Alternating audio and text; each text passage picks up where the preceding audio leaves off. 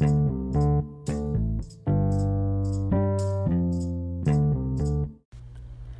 guys, I'm here to interview the stars from the movie Teen Beach Movie, Lela and Stunner, and your friends Mac and Bretto. Through a high tide, we're tacked to the film set of the early movie of the city. A truly imagine adventure. Okay, so tell us how that expensive was. Hi guys, my name is Meg and it all started when I went to say goodbye to the waves. It was very high tide and I drowned. I don't know what I was thinking.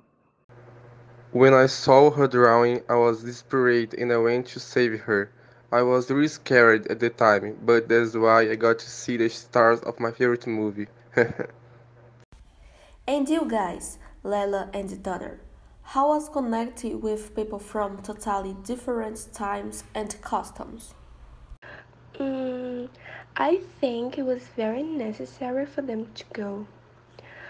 Matt told me a lot. The fact that women of today impose themselves uh, can do everything that men do enchant me a lot. I needed it, it was because of this that I achieved a dream I had for some time of serving. We connected a lot and have an incredible friendship. I also learned a lot from them because they made us realize the rivalry between the groups is meaningless.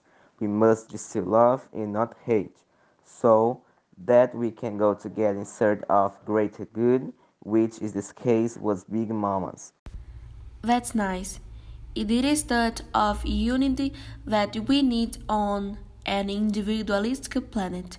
Very safe as example for many people who seek to learn to live in harmony with others. Unfortunately, it's time to say goodbye. Bye! See you!